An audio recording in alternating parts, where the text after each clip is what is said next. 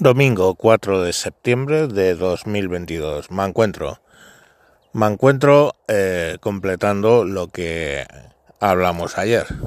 Si ayer demostramos que los males actuales de América Latina no vienen del espolio, como dicen pues los grupos eh, indigenistas o los populismos de allí, eh, porque os resumo el capítulo de ayer, básicamente en 300 años, en oro y plata, sacamos lo que se saca en un año y medio actualmente. Quiero decir, pues que la cantidad fue mínima.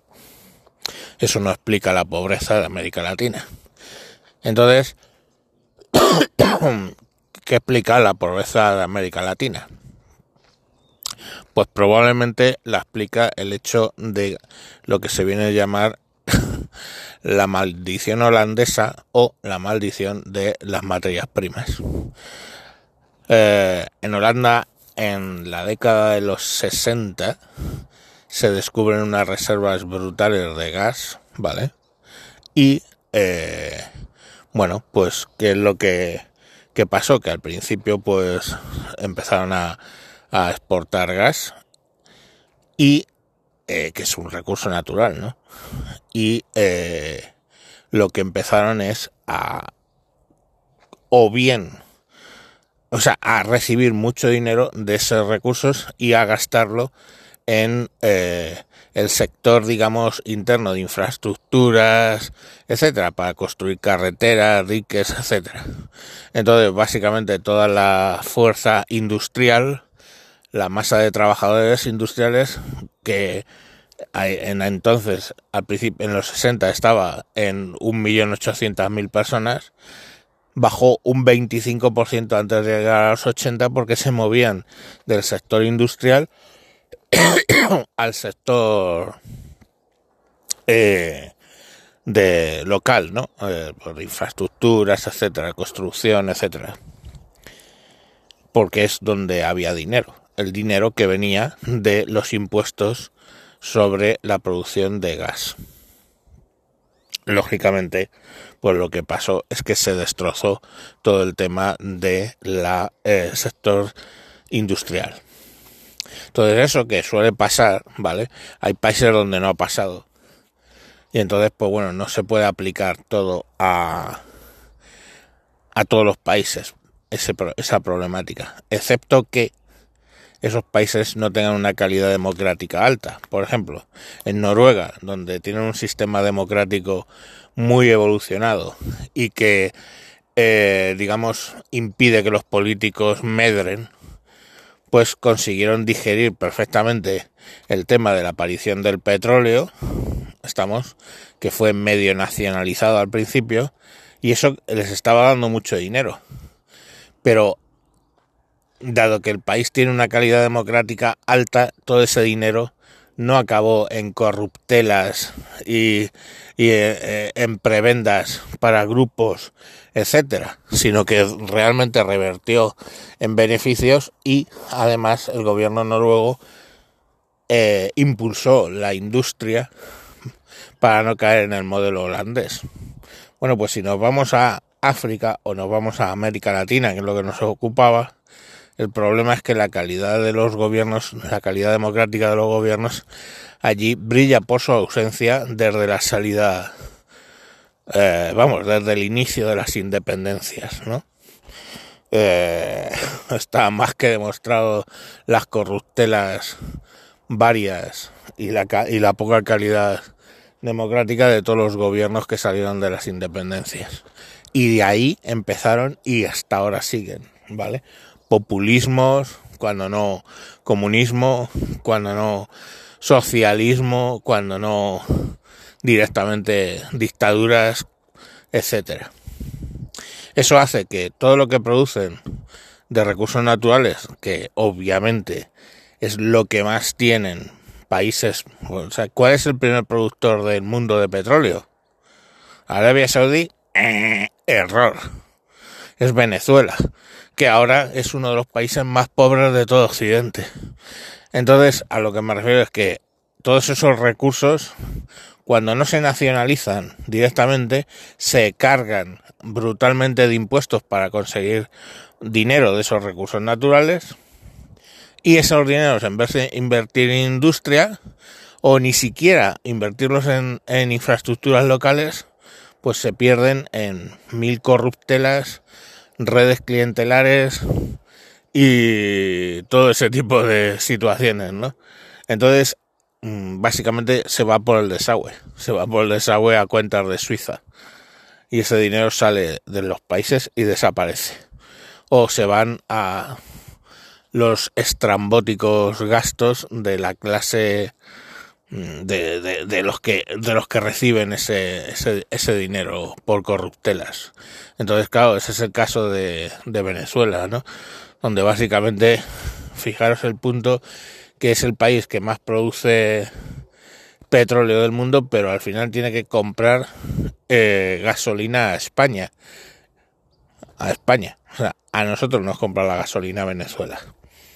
¿Por qué? Pues porque ellos no han invertido los frutos de toda esa materia prima, recurso natural que tienen, en una industria, en, por ejemplo, hacer refinerías.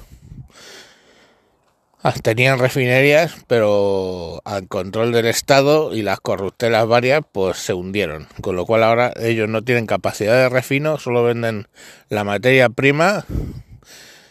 Y ya os digo que todo ese dinero, en vez de ir a la industria, va a paguitas para que la gente simplemente mm, vuelva a votar o, o, o sea afecta al régimen.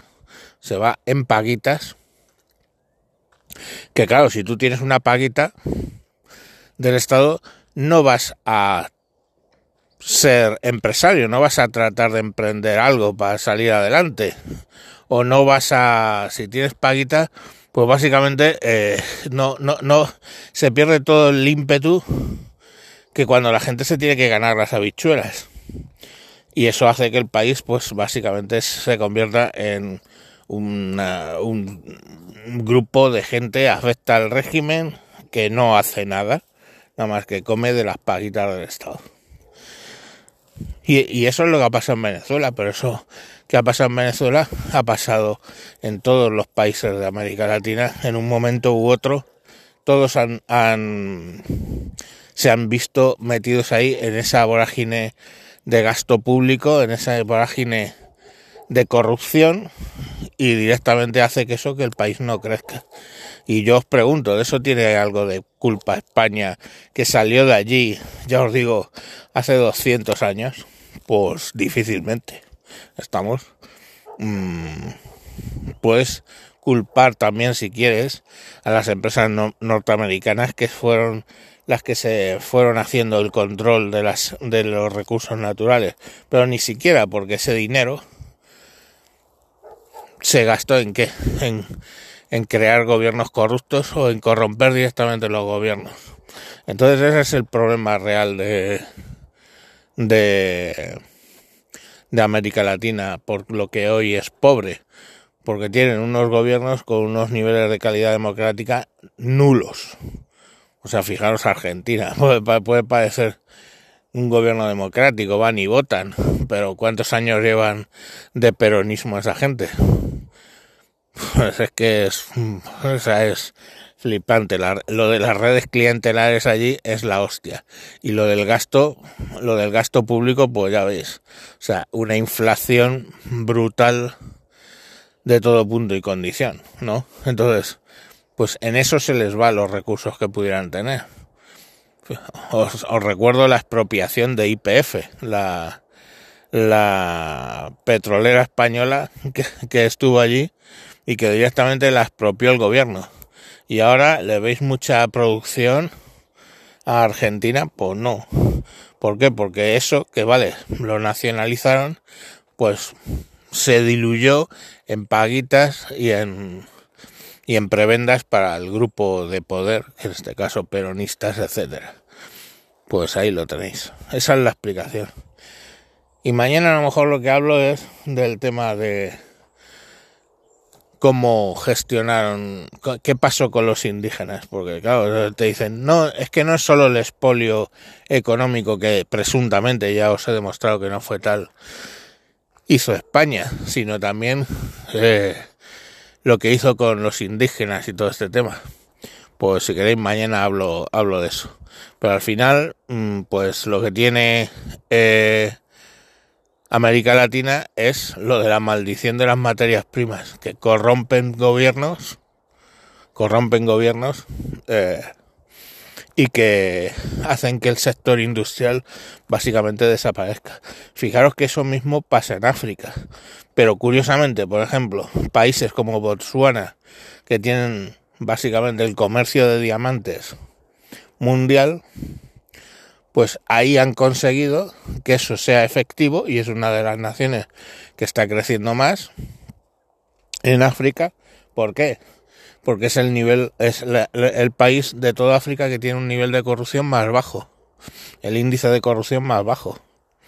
¿Veis? O sea que decir, la combinación de recursos naturales más gobiernos estables está bien, estables, democráticos está bien, la combinación de gobiernos de recursos naturales y gobiernos de dudosa procedencia, pues hace que, que los países se hundan. Es así de fácil.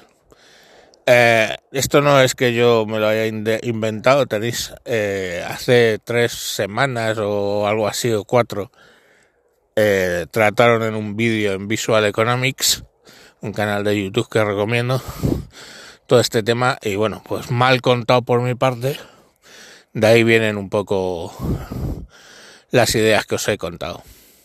Ya digo, mañana hablaremos del indigenismo. Venga, chao, adiós.